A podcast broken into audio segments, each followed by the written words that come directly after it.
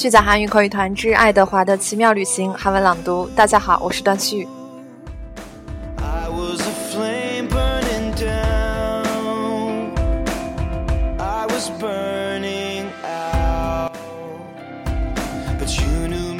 昨天我们讲到，爱德华被布莱斯送到一个手工匠人那里被修好之后呢，他就属于了这个手工匠人，而不再属于布莱斯。布莱斯但是还是很爱爱德华，于是呢就过来店里面看他。但是主人说，这已经不是你的东西了，只能看不能抱。看完以后快点离开吧。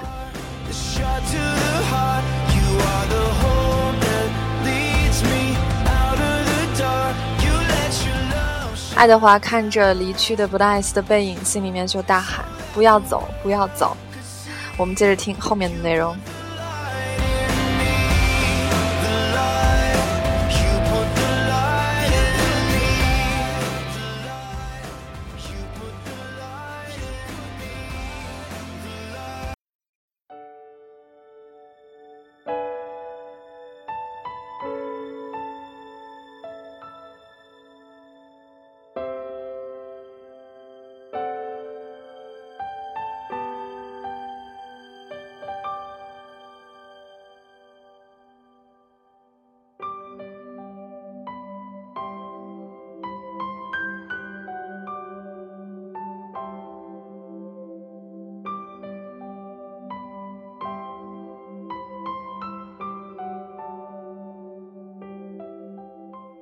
제발가지마 에드워드가 속으로 외쳤어요. 브라이스는 돌아섰죠. 그리고 가게 문을 나섰어요. 문이 닫혔죠. 준이 딸랑하고 몰렸어요. 에드워드는 다시 혼자가 되었답니다.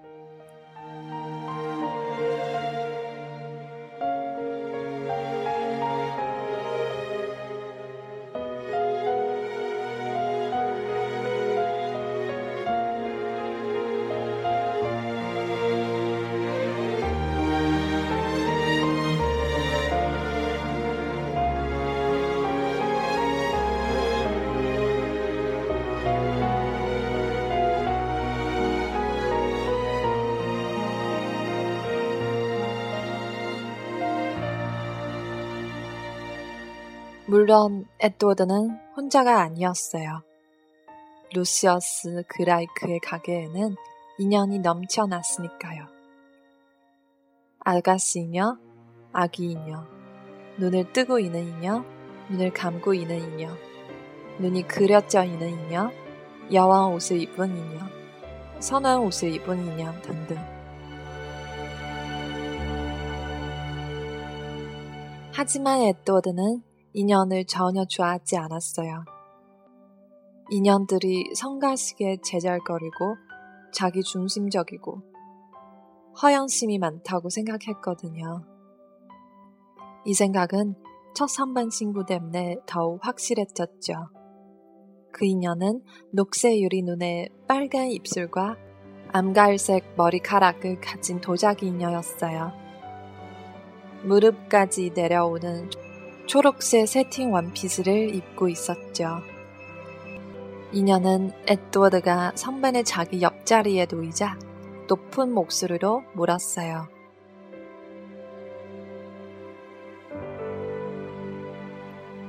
넌 뭐니?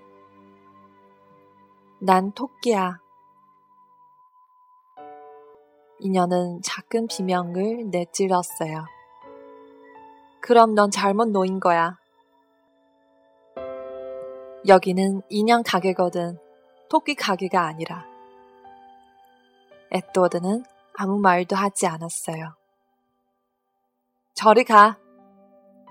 인연의 말에 에드워드가 대답했어요. 나도 가고 싶은데 움직일 수 없잖아. 오랫동안 아무 말이 없던 인연이 말했어요. 누가 널 살갈 거라고 생각하지는 말려무나. 다시 에도드는 아무 말도 하지 않았어요.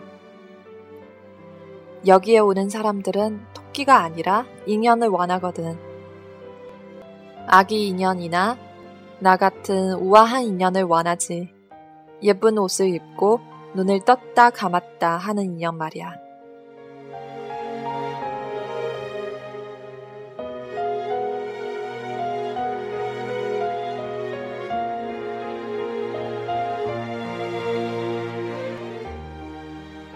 누가 사 가든 안 사 가든 난 관심 없어. 인연이 헉 놀라며 물었어요. 누군가 널 사 갖기를 원치 않는다고? 널 사랑하는 어린 여자아이가 널 갖기를 원치 않아? 사라루스, 에필리. 두 사람의 이름이 슬프지만 달콤한 노래처럼 에드워드의 머릿속을 지나갔어요. 에드워드가 말했어요.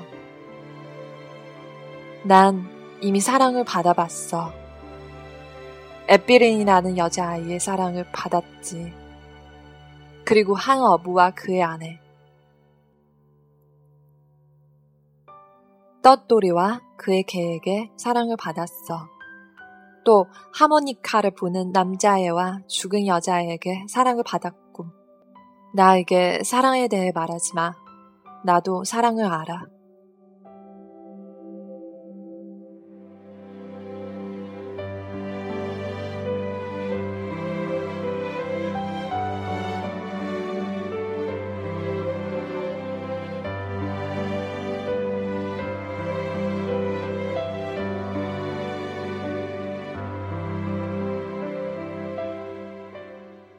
에드워드의 차가운 대답에 선반 친구는 한참 동안 아무 말도 하지 않았어요. 그리고 마침내 인연이 입을 열었어요. 그래, 암튼 내가 말하고 싶은 건 아무도 널 사가지 않을 거라는 거야.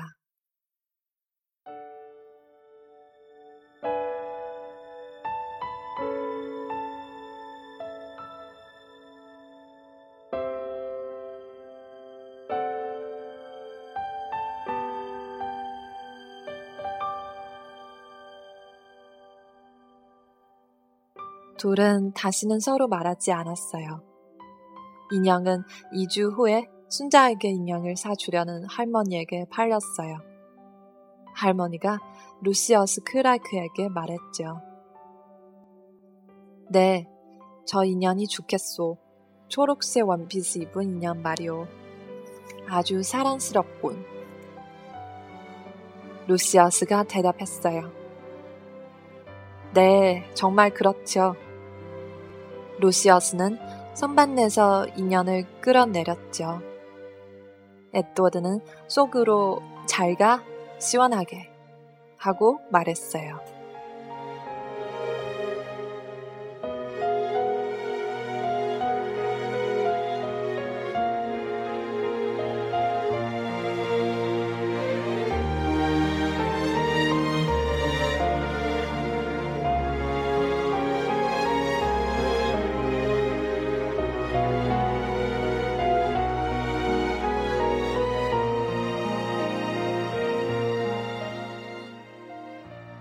토끼의 옆자리는 한동안 비어 있었어요.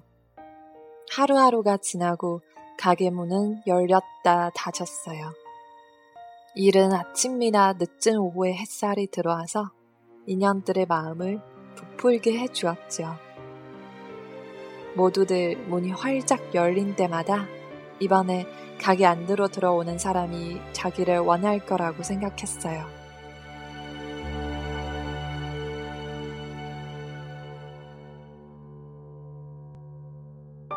에드워드 혼자만 반대였죠. 마음도 듣들지 않았고 아무 희망이 없는 것에 자부심을 느꼈어요. 고요하고 흔들림 없이 꼭 닫혀 있는 자신의 마음이 자랑스러웠죠.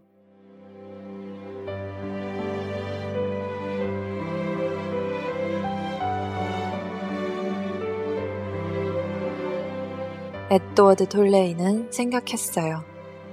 내겐 아무 희망이 없어.